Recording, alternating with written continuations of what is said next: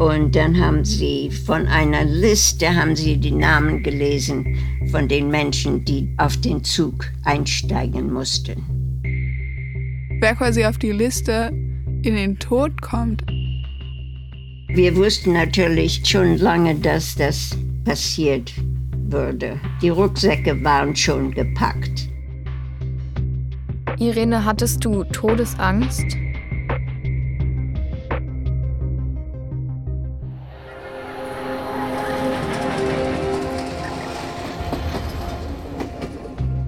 Immer mehr Nachbarn und Freunde werden abgeholt und in das Durchgangslager Westerbork gebracht. Von dort aus werden sie in die Vernichtungslager deportiert, die die Nationalsozialisten im Osten Europas, also im besetzten Polen und in Belarus, errichtet haben. Im Frühjahr 1943 ist es nur noch eine Frage der Zeit, bis die Hasenbergs von den Nazis verhaftet werden. Wie geht man damit um, wenn jeden Tag die Polizei vor der Tür stehen könnte? In dieser Folge erzählt Irene, wie sie von Amsterdam nach Westerbork gebracht wird, wo sie acht Monate bleiben wird.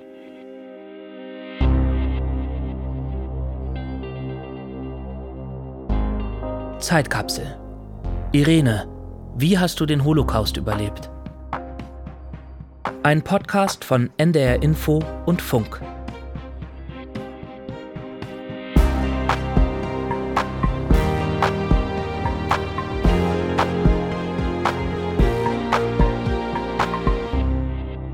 Folge 3. Deportiert.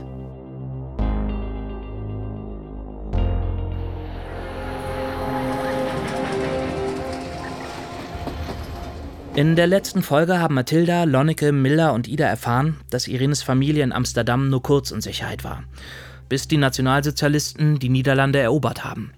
Damit sind auch die Jüdinnen und Juden in Amsterdam in Gefahr.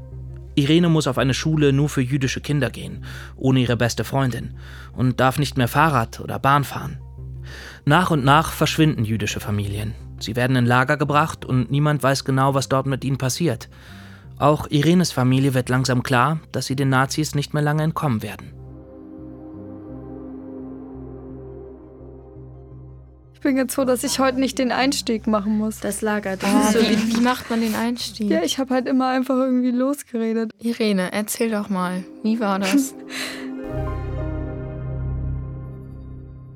also, ich erwarte eigentlich eine Aufnahme, die sehr emotional wird, weil die Deportation ist bisher so das schrecklichste Ereignis, was wir mit Irene besprechen. Ja, ich glaube auch, dass es sehr emotional wird. Es ist was, was man vorher noch nie gehört hat und was auch ganz, ganz viele andere wahrscheinlich noch nicht gehört haben werden. Ich könnte mir schon vorstellen, dass das mich emotional so sehr trifft und dass ich auch vielleicht die Träne verdrücke, aber oh Gott. Oh, hallo. Hallo.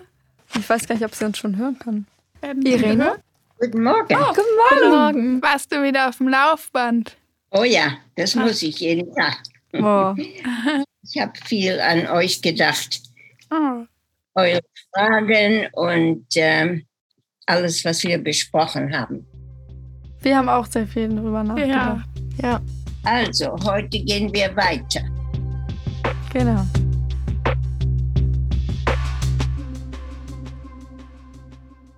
Also, ähm, okay. Irene, wie war der Moment, als die Polizei in eure Straße kam, um euch abzuholen?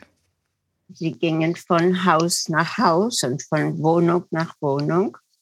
Und ähm, ja, es, es war keine Verraschung. Wir wussten vielleicht den vorigen Tag oder vielleicht morgens, dass das alles passiert wie meinst du, du wusstest, dass die Polizei kommen würde?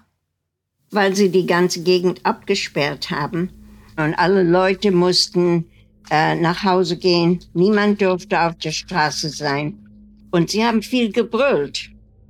Und wie viele Polizisten kamen da, um euch abzuholen? Ich glaube nur zwei. Und äh, sie sagten, dass wir zehn Minuten haben, um alles zu verpacken. Und dann haben sie uns immer ähm, schnell, schnell und raus, raus. Und ja, wir wussten natürlich schon lange, dass das passiert würde. Und da waren wir immer gepackt. Die Rucksäcke waren schon gepackt. Und da haben wir nur noch einige Sachen da reingetan. Aber wir waren schnell fertig, um das Haus zu verlassen. Und dann haben sie etwas auf die Tür geklebt, dass niemand in die Wohnung rein darf. Was hast du denn mitgenommen? Ja, nur was ich auf meinem Rücken tragen konnte. Ein Rucksack.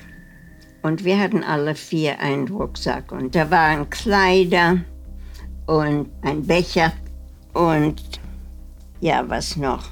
Keine Bücher, keine Bilder, äh, etwas Essen. Außerdem ziehen die Hasenbergs hastig viele Klamotten übereinander an. So viele Hosen, Pullover und Hemden, wie sie nur können. Ihr Poesiealbum bringt Irene noch schnell zu den Nachbarn, die es für sie aufbewahren sollen. Kannst du dich noch erinnern, zu welcher Tageszeit das ungefähr war, als ihr abgeholt wurdet?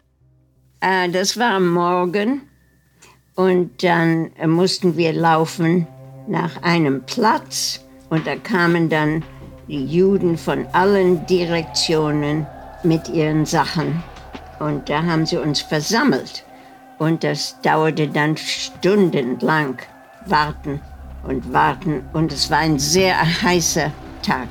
Nach langer Zeit kommen dann Lastwagen. Die Juden müssen auf die Ladefläche klettern. Dann fahren die Lastwagen zum Bahnhof. Der Zug wartet schon auf dem Gleis. Kein Personenzug, sondern Viehwaggons. Und wie Vieh werden die jüdischen Menschen in die Waggons getrieben. Gequetscht, so wie Sardinen in einem. In einer Konservendose. Ja, also der in dem Zug saßen viel zu viele Menschen oder? Ja, viel zu viele Menschen und da war kein Essen, kein Wasser, keine Toilette und auch keine Luft.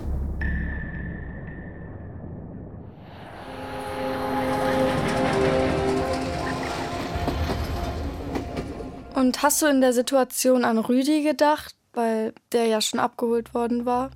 Rüdi, das ist, ihr erinnert euch bestimmt, der niederländische Junge mit dem netten Gesicht, neben dem Irene in der Schule gesessen hat. Ja, na, ich war, ich glaube nicht so früh morgens, aber später auf dem Zug kam der Gedacht, dass ähm, vielleicht kann ich ihn noch in Westerbork wiedersehen. Hast du ihn denn wiedergesehen? Nein. Äh, wir haben überall nachgeschaut, mein Bruder und ich er war nicht mehr in Westerbork. Oh Gott, wie traurig. Ja, das war sehr traurig. Ich wünschte, dass ich die Karte, die er mir geschickt hat aus Westerbork, dass ich die aufgehebt hatte, aber ich denke, dass sie in der Wohnung blieb.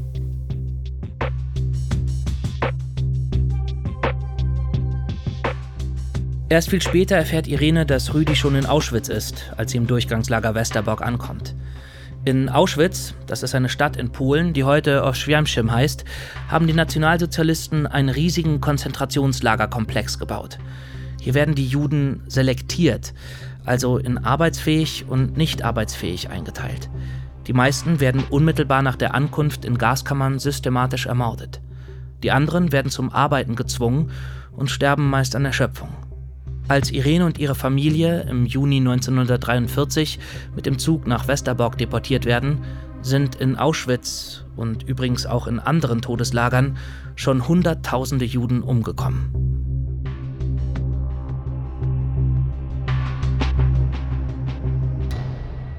Und die Zugfahrt?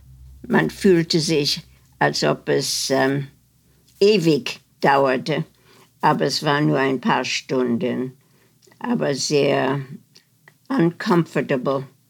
Da waren Kinder, die haben geheult, da waren alte Menschen, die fühlten sich nicht gut. Also es war sehr traurig. Und wie hat es dann da drin gerochen? Roch es ganz eklig?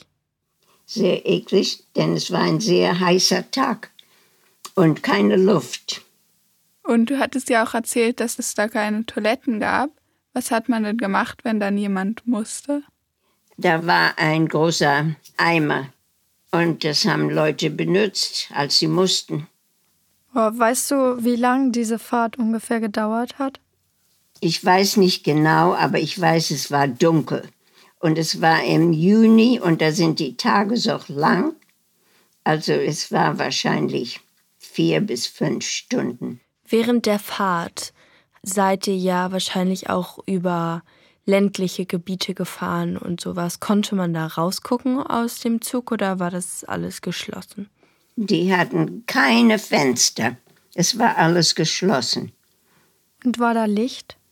Nein, kein Licht. Ich stelle es mir auch irgendwie richtig schrecklich vor, da vier, fünf Stunden in so einem Zug zu sitzen und du kannst nicht richtig auf Klo gehen und musst glaub, in so einen das, Eimer. Ich glaube, das auf Klo gehen war auch das kleinste Problem. Und Irene, hattest du Todesangst? Ja, ich hatte viel Angst, denn ich, ich wusste, dass wir nach Westerbork gingen und dass Westerbork nicht schön ist.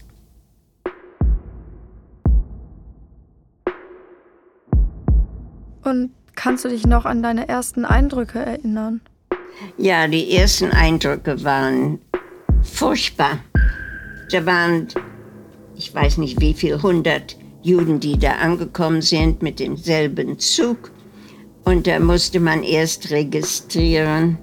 Und danach mussten wir die Lausing. Zum Entlausen? Ja, entläusen. Mussten wir alle Kleider ausziehen. Und da waren wir in einem großen Saal mit vielen nackten Frauen. Und ich glaube, das war das erste Mal in meinem Leben, dass ich eine nackte Frau gesehen habe. Und die Menschen, die Läuse hatten, die haben die ganzen Haaren abrasiert, ja, alles.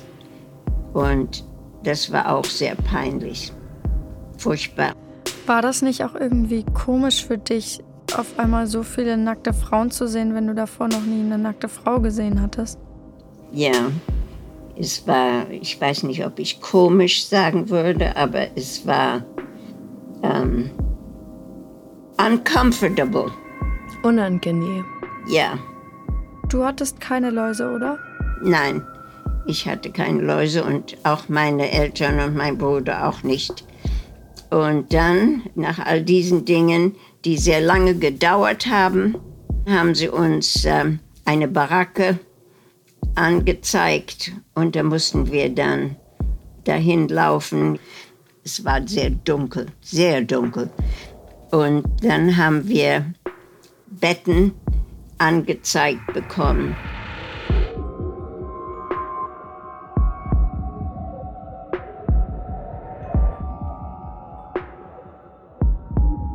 Stockbetten aus Holz, jeweils für drei Personen.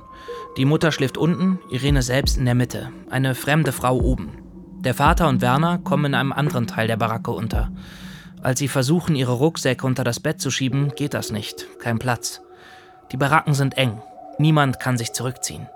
Es war keine angenehme Atmosphäre in der Baracke, denn viele Menschen, die waren sehr, sehr wütend. Und da gab es auch ähm, Arguments and Fights, sehr viel Streite, weil es alles so unangenehm war für Menschen und Menschen reagieren auf das. Weißt du noch, wie viele Betten in einer Baracke waren? Ungefähr vielleicht ähm, 100. Oh Gott. Das heißt, ihr wart mit 300 Menschen in einer Baracke. Ja, und sie waren alle sehr nah beieinander. Das heißt, dass es eigentlich immer laut war. Wie konntest du da überhaupt schlafen? Ja, in der Nacht war es ähm, äh, still. Alle Menschen haben dann geschlafen. Gab es noch andere Möbelstücke in den Baracken oder nur Betten? Betten und dann waren da Tische, große Tische mit Banken und da konnte man dann die Mahlzeit essen. Ich glaube, die Barackenleiter haben das ausgeteilt und man musste seinen eigenen Teller haben. Und das Essen, ja, es war natürlich kein gutes Essen, aber manche Dinge, die schmeckten sehr gut. Ich weiß noch, ich habe meine Mutter gefragt, ob sie nach dem Krieg dasselbe kochen kann. Was, Was war das zum Beispiel? Ähm, das war ähm, Kartoffelbrei mit den Karotten und das war sehr gut. Ich liebe Kartoffelbrei. Seid ihr denn, glaubst du denn, du hattest die Zeit in Westerbork über das Gefühl, dass ihr wieder nach Hause kommen könntet irgendwann, wenn der Krieg vorbei ist? Ja, ich denke, dass wir äh, hofften. Seid ihr denn davon satt geworden oder habt ihr auch manchmal gehungert? Wahrscheinlich sind wir dünner geworden, aber nicht so sehr viel. Und man konnte auch Paketchen empfangen. Paketchen, das sind kleine Pakete mit Lebensmitteln. Die kommen ab und zu mit der Post ins Lager. Verschickt von Freundinnen und Freunden aus Amsterdam. Da war ein Lied über Paketchen kommen. Wenn ein Paketchen kommt, dann freut sich groß und klein. Wenn ein Paketchen kommt, dann gibt es Sonnenschein. Ein Päckchen gut verschnürt und ich kann nicht das ganze Lied erinnern. Und eines dieser Päckchen aus Amsterdam wird für Irines Familie noch eine große Rolle spielen. Merkt euch das für die nächste Folge.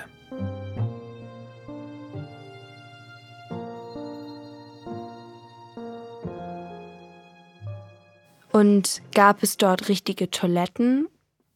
Ja. Ja, jede Baracke hatte ein äh, Badzimmer. Da war natürlich nur kaltes Wasser. Das heißt, ihr musstet euch mit 300 Leuten ein Badezimmer teilen. Ja. Wie ging das denn? Ja, man kann sich nicht gut waschen mit kaltem Wasser und es war immer sehr beengt. Und die Toiletten, die waren nicht in der Baracke. Die waren ähm, Outhouses.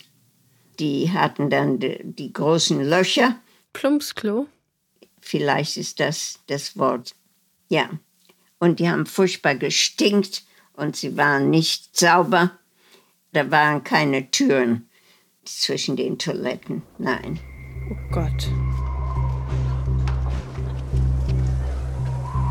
Wenn es regnet, verwandelt sich der sandige Boden des Lagers in Matsch, in dem sie mit ihren Holzschuhen stecken bleiben.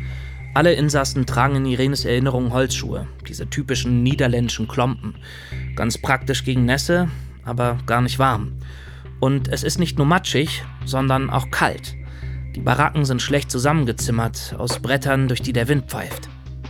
Haben denn welche probiert auszubrechen aus eurem Lager? Ich denke wohl, dass äh, vielleicht manche weggelaufen sind, aber nicht sehr viel. Es war auch nicht ähm, nah bei einer Stadt. War das denn sehr streng bewacht? Ja, es war bewacht. Außen um das Lager gibt es einen Stacheldrahtzaun und sieben Türme. Dort schieben die Nazis Wache. Fast niemand entkommt. Nur 300 Insassen fliehen. Sehr wenig, wenn man überlegt, dass mehr als 100.000 Jüdinnen und Juden hier für eine gewisse Zeit leben müssen. Viele Erwachsene werden zur Arbeit gezwungen, die sie tagsüber machen müssen. Irenes Vater arbeitet in einer Werkstatt, die Mutter in einer Garküche und ihr Bruder Werner als Lagerbote. Es gibt in Westerborg damals sogar eine Schule und einen Kindergarten. Aber kein Unterricht für Kinder in ihrem Alter, sagt Irene. Hattest du vielleicht irgendwelche Freundinnen gefunden, mit denen du was gemacht hast? Ja, jawohl, aber die Freunde sind dann oft äh, weitergeschickt. Und also die Freundschaft war sehr kurz, meistens. Meiste Menschen sind nicht lange in Westerbork äh, geblieben.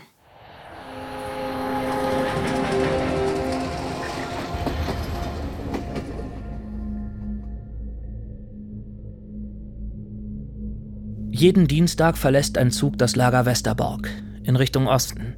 Wieder Viehwaggons. Und da die Gleise durch die Mitte des Lagers führen, ist der Zug von allen Seiten gut zu sehen. Und den ganzen Tag Sonntag und den ganzen Tag Montag stand der Zug da.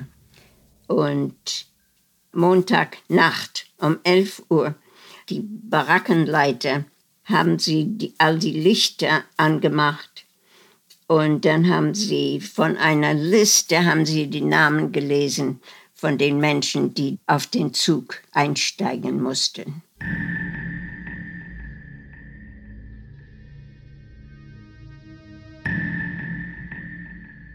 Und als wir nicht auf der Liste waren, dann haben wir uns meistens angezogen und sind wir in andere Baracken gegangen, wo wir Bekannte oder Familie hatten, um zu sehen, welche von denen auf den Zug mussten. Und da war immer jemand, die wir kannten. Und dann haben wir dann die ganze Nacht zusammen verbracht, bis die Menschen auf den Zug einsteigen mussten. Und dann haben wir Abschied genommen. Und das war immer furchtbar traurig. Haben diese Menschen dann viel geweint? Ich glaube ja. Kamen denn auch Menschen zurück aus Auschwitz mit dem Zug nach Westerbork? Nein, keine Menschen. Das heißt, ihr wusstet, dass die da sterben werden? Offizielle Informationen gibt es keine. Die Jüdinnen und Juden in Westerbork werden immer im Ungewissen gelassen. Aber die Viehwaggons müssen jede Woche nach der Ankunft gereinigt werden von einer Putzkolonne aus Häftlingen. Und dann haben manche von diesen Menschen kleine Zettel gefunden in dem Zug und der Zettel hat von Auschwitz erzählt. Und da wussten wir, dass in Auschwitz Gaskammern sind. Also das haben wir dann gelernt. Und das war natürlich sehr beschreckend. Und hattest du deine Verwandten, die am Montagabend aufgerufen worden sind, hast du die am Dienstagmorgen dann zum Zug begleitet? Ja, immer. Und dieser Zug, also der ist dann weggefahren und du hast ja wahrscheinlich auch geweint, als dann da Verwandte von dir drin saßen, oder? Sehr, sehr oft. Abschied zu nehmen war immer sehr traurig. Viel Tränen. Ich habe auch das Gefühl, dass man da irgendwie gar nicht so richtig aus der Trauer rausgekommen ist, weil das ja irgendwie immer so ein Kreislauf war und man immer irgendwie in ständiger Angst gelebt hat. Bei wem wird das nächste Woche so sein? Werde ich das vielleicht sogar selbst sein? Ab wann realisiert man denn, dass solche schrecklichen Sachen einen erwarten? Also ich kann mir vorstellen, dass man das erstmal für sich gar nicht selber wahrhaben will. Oder hast du dich dann einfach direkt damit abgefunden?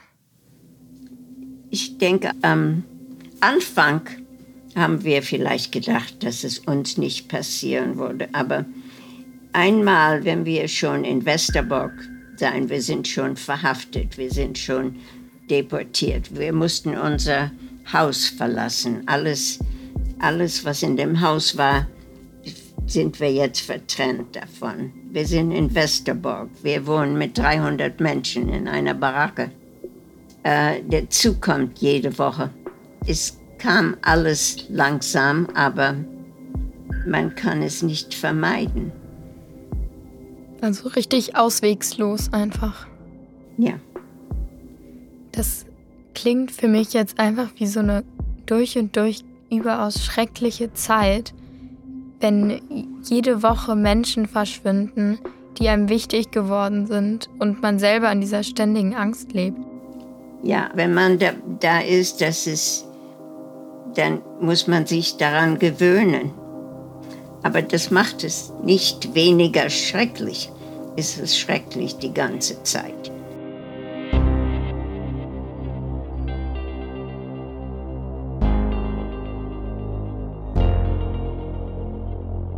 Acht Monate werden die Hasenbergs in Westerbork bleiben. Sie leben in der ständigen Angst, in einem Zug nach Osten gebracht zu werden, in das Lager in Auschwitz. Und trotzdem hat Irenes Familie immer noch Hoffnung. Was ein Paket damit zu tun hat, das erfahrt ihr in der nächsten Folge. Wie habt ihr reagiert, als ihr das Päckchen geöffnet habt? Ich glaube nicht, dass es irgendwas anderes in der Post kommen könnte, das uns mehr glücklich machte.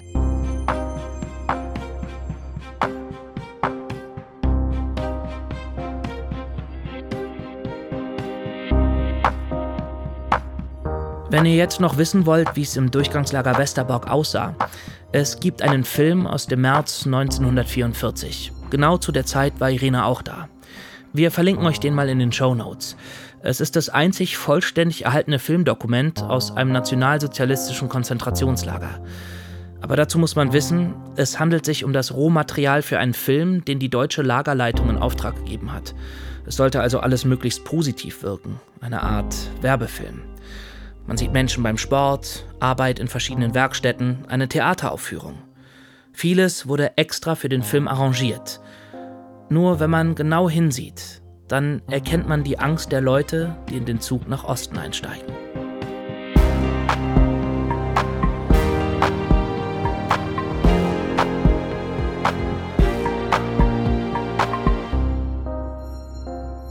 Zeitkapsel. Ein Podcast von NDR Info und Funk.